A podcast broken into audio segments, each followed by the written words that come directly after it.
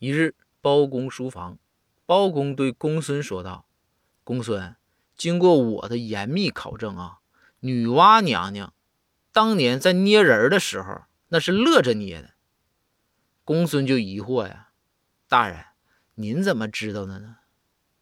包公就说：“公孙，你没听过一句古话吗？”公孙问道：“大人，洗耳恭听啊。”包公回道。做人呢，最重要的就是开心。